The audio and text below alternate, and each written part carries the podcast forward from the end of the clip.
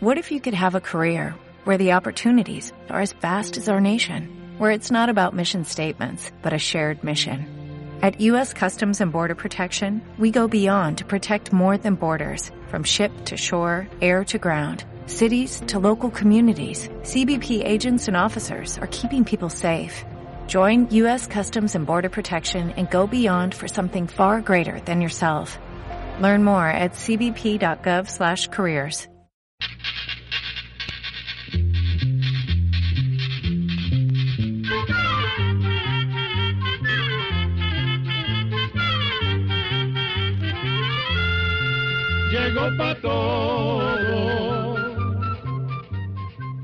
llegó la escuela, llegó la escuela, llegó por radio.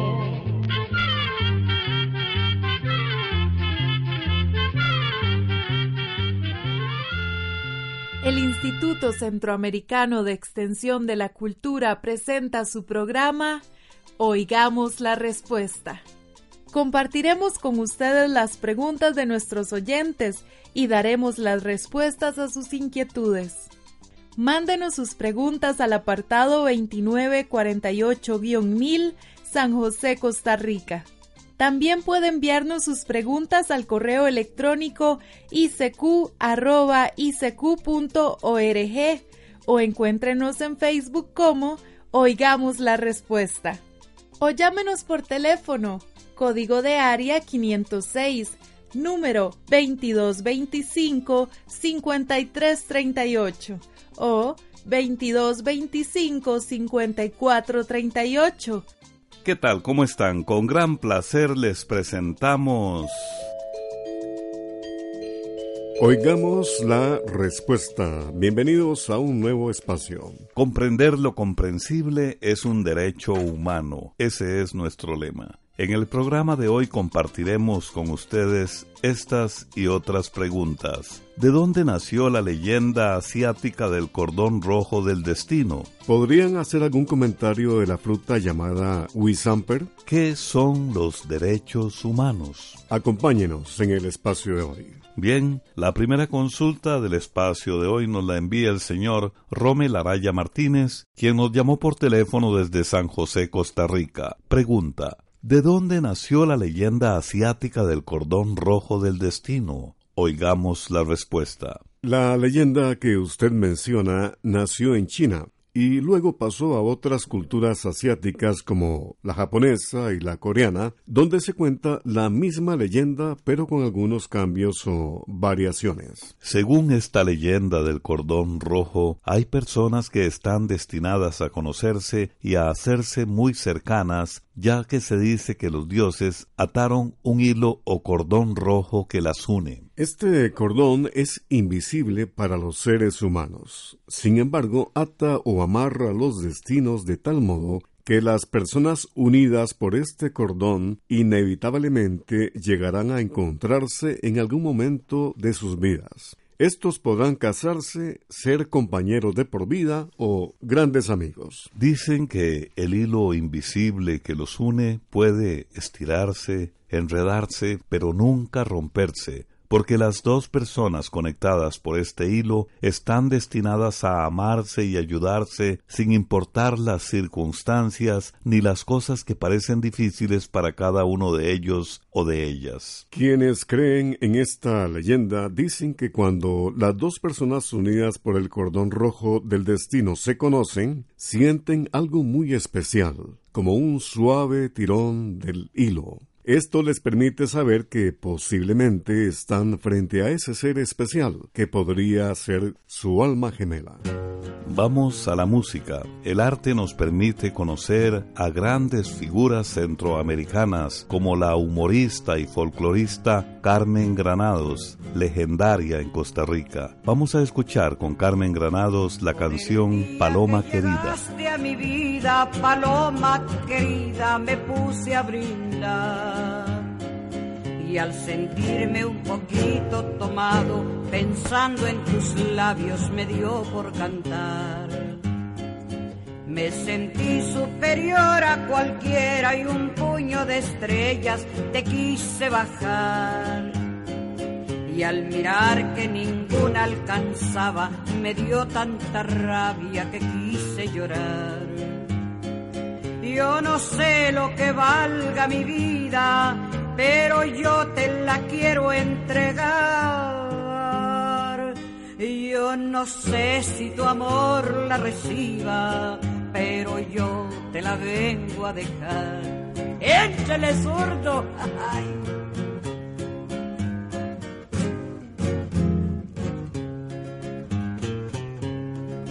Me encontraste en un negro camino como un peregrino sin rumbo ni fe. Y a la luz de tus ojos divinos cambiaron mis penas por dicha y placer. Desde entonces yo siento quererte con todas las fuerzas que el alma me da. Desde entonces, paloma querida, mi pecho ha cambiado por un palomar. Yo no sé lo que valga mi vida, pero yo te la quiero entregar. Yo no sé si tu amor la reciba, pero yo te la vengo a dejar.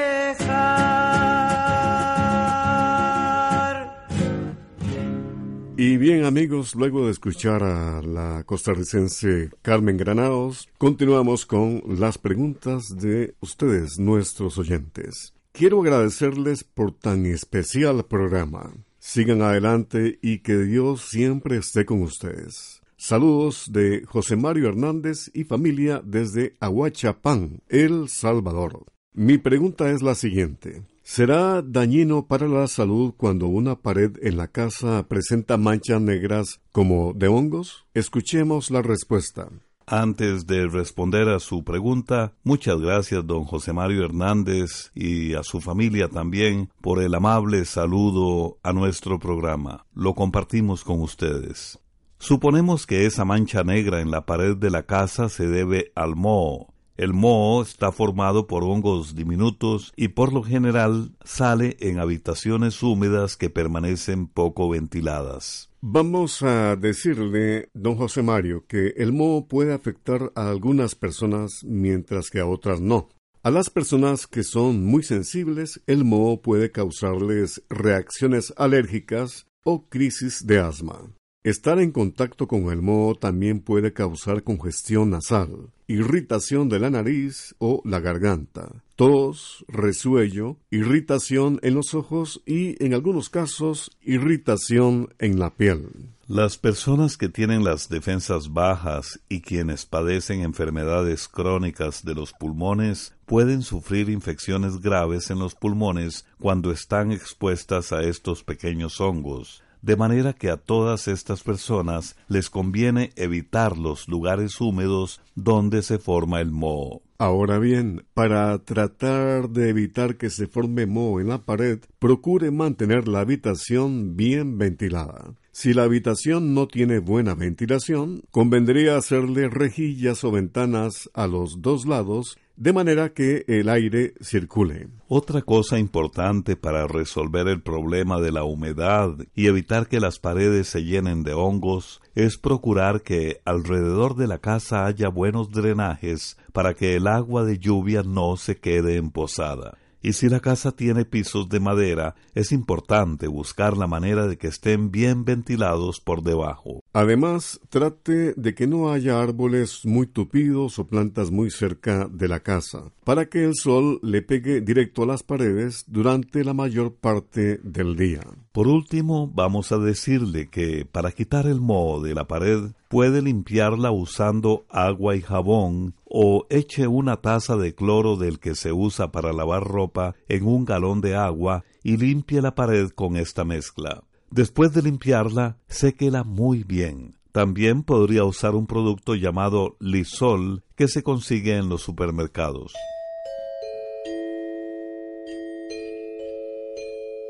La siguiente consulta de nuestros amigos oyentes al programa Oigamos la Respuesta dice así. ¿podrían hacer algún comentario sobre una fruta llamada Wisamper?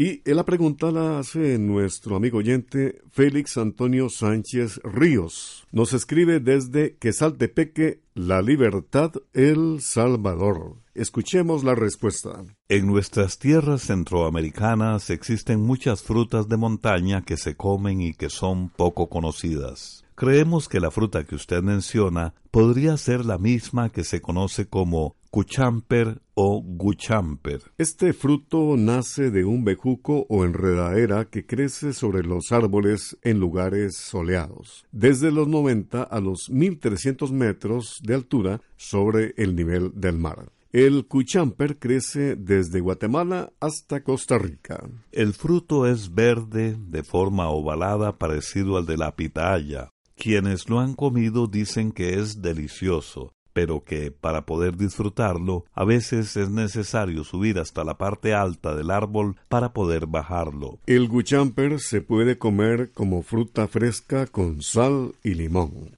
También lo usan en la preparación de ensaladas, se come como verdura revuelta con otras verduras y también sirve para hacer mermelada. A pesar de que es un bejuco que crece silvestre, dicen que se puede sembrar fácilmente por medio de semillas. Las semillas secas de un fruto maduro pueden sembrarse en un cajón que contenga unas ocho partes de tierra negra y unas dos partes de arena. El cajón necesita tener buen drenaje. La planta debe regarse a menudo para mantenerla con bastante humedad.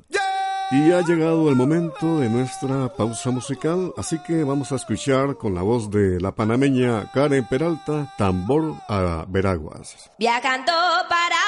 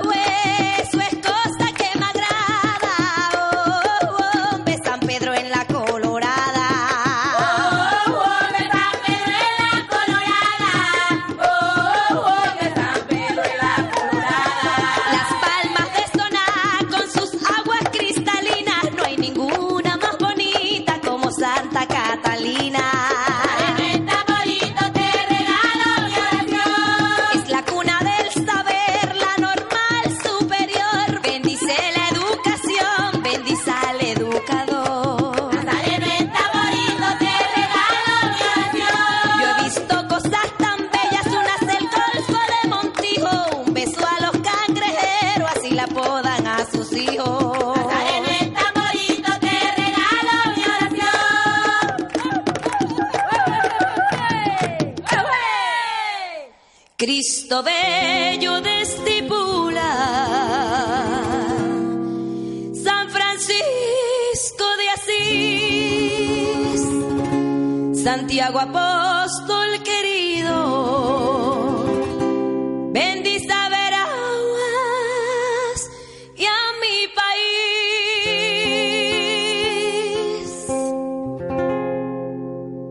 Comprender lo comprensible es un derecho humano ese es el lema del programa Oigamos la Respuesta. Muchas gracias por su amable atención. Es cierto que en algunos países del mundo todavía existe la costumbre de defecar al aire libre. Yo realmente no lo creo. Esta pregunta nos la hace un estimable oyente que nos escribe desde Nagarote, en Nicaragua. Oigamos la respuesta. Por curioso que parezca, vamos a contar de que efectivamente en muchos países del mundo aún hay muchas personas que acostumbran defecar al aire libre. Según un estudio que hizo hace unos pocos años la Organización de las Naciones Unidas, se calcula que aproximadamente unos 900 millones de personas en el mundo aún tienen esta costumbre. Como el mundo tiene actualmente unos 7.600 millones de habitantes, eso quiere decir que aproximadamente uno de cada ocho habitantes del mundo defeca al aire libre. De estos, la mayoría vive en cinco países de Asia que son India, Indonesia, Pakistán, Nepal y China. Y en cinco países de África que son Nigeria, Etiopía, Sudán, Níger y Mozambique. El hecho de que la gente aún defeque al aire libre preocupa muchísimo a las autoridades que velan por la salud de las personas porque esta costumbre lleva a que se contamine el suelo y las aguas, y muchísimos niños se enferman o incluso mueren por diarreas causadas por las aguas contaminadas con heces. En América, los países que tienen un mayor problema en este sentido son Haití y Bolivia. La construcción de retretres o inodoros podría salvar muchas vidas, porque con esto se evitaría que se propaguen las enfermedades que se transmiten por las heces y que pueden resultar mortales. Esto es lo que se han propuesto los gobiernos de muchos de estos países para poder llegar a ponerle remedio a esta situación. Comprender lo comprensible es un derecho humano. Muchas gracias por continuar con nosotros en Oigamos la Respuesta.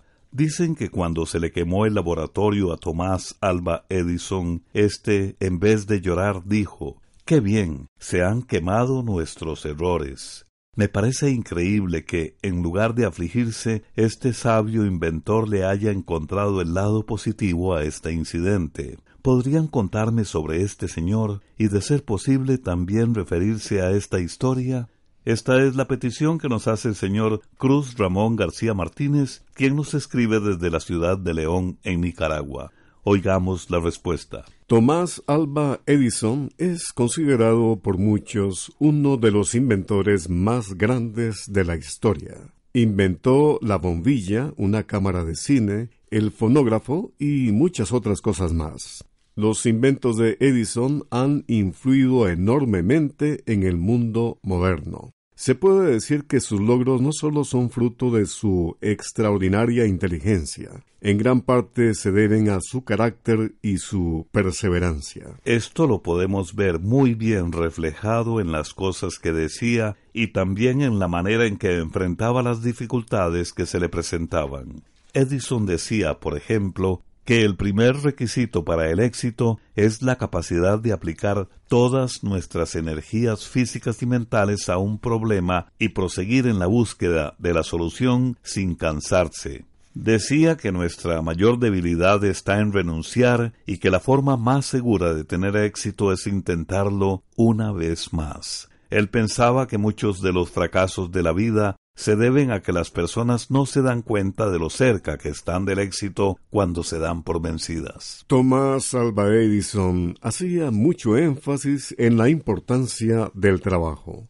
y estaba convencido de que los resultados negativos de sus experimentos eran tan valiosos como los resultados positivos. Decía que, sabiendo lo que no funciona, se puede buscar una manera de que algo funcione mejor. El acontecimiento que usted menciona, cuando se quemó su laboratorio, demuestra la serenidad con que Edison enfrentaba la adversidad y la capacidad que tenía para sobreponerse a las situaciones difíciles y dolorosas. Ese accidente en el laboratorio ocurrió el 10 de diciembre de 1914 cuando una explosión en la planta donde trabajaba destruyó por completo el laboratorio y la planta eléctrica.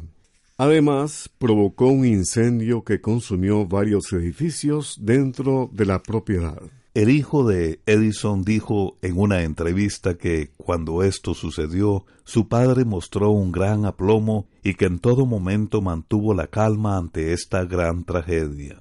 Mandó a llamar a su esposa y a varios amigos para que vieran el incendio. Cuentan que mientras el fuego era controlado por los bomberos, Edison bromeó diciendo que de esta manera se había despojado de un montón de basura. Esta terrible desgracia no lo derrotó, ya que desde el momento en que ocurrió el incendio ya estaba pensando la manera de empezar a reconstruir y recuperar lo que había perdido. En tan solo tres semanas la planta ya estaba parcialmente reconstruida y de nuevo en funcionamiento.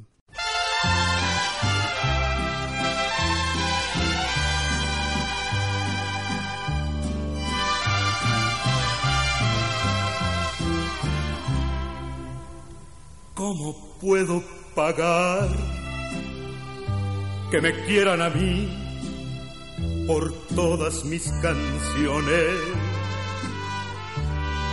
Ya me puse a pensar y no alcanzo a cubrir tan lindas intenciones. He ganado dinero para comprar un mundo más bonito que el nuestro. Pero todo lo aviento porque quiero morirme como muere mi pueblo. Yo no quiero saber qué se siente tener millones y millones tuviera con qué, compraría para mí otros dos corazones para hacerlos vibrar y llenar otra vez sus almas de ilusiones y poderles pagar que me quieran a mí y a todas mis canciones. De veras, muchas gracias por haberme aguantado tanto tiempo. Desde 1947 hasta 1972. Y yo siento que todavía me quieren. ¿Saben por qué? Porque yo he ganado más aplausos que dinero. El dinero pues no sé ni por dónde lo tiré. Pero sus aplausos, esos los traigo aquí adentro y ya no me los quita nadie. Esos se van conmigo hasta la muerte. Para poderles pagar que me quieran a mí y a todas mis canciones.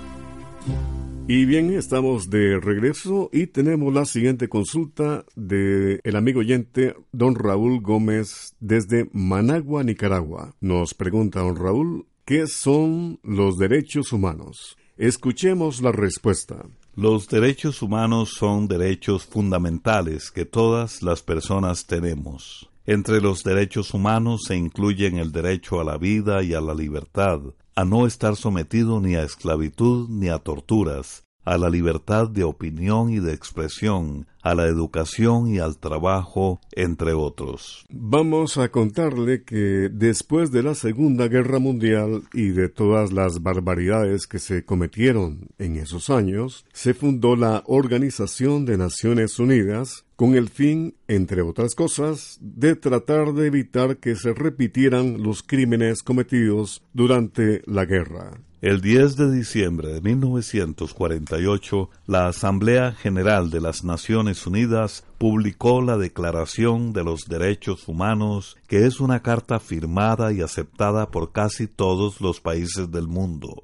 En la Declaración de los Derechos Humanos se dice muy claramente cuáles son los derechos básicos que todas las personas tenemos, sin importar el país en que vivimos, nuestro sexo, el origen o grupo étnico al que pertenecemos, el color de nuestra piel, la religión o las ideas políticas que tengamos. Es decir, que los derechos humanos que se establecen en esta declaratoria son válidos para todas las personas del mundo, sin discriminación alguna. La Declaratoria de los Derechos Humanos tiene como fin defender por igual a todas las personas. Desde que se firmó la Declaración de los Derechos Humanos en 1948, la Organización de las Naciones Unidas ha ido ampliando los derechos para incluir otras disposiciones relacionadas con las mujeres, los niños, las personas con discapacidad, las minorías y otros grupos vulnerables que ahora tienen derechos que los protegen frente a la discriminación que durante mucho tiempo ha sido algo común en muchos países.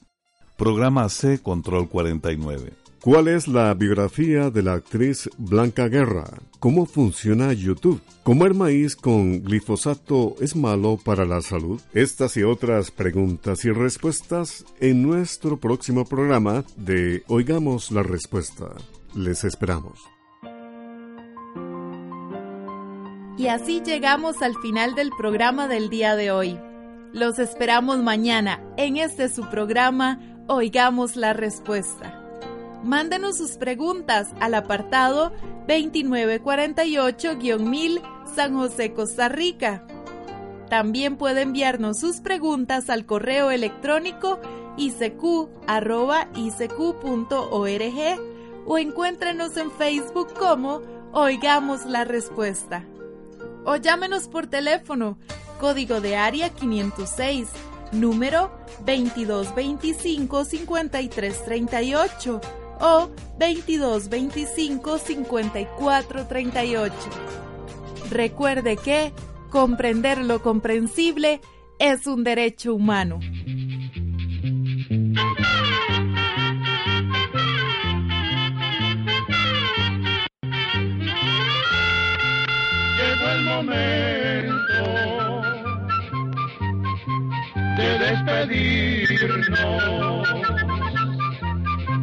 Se va a la escuela, se va cantando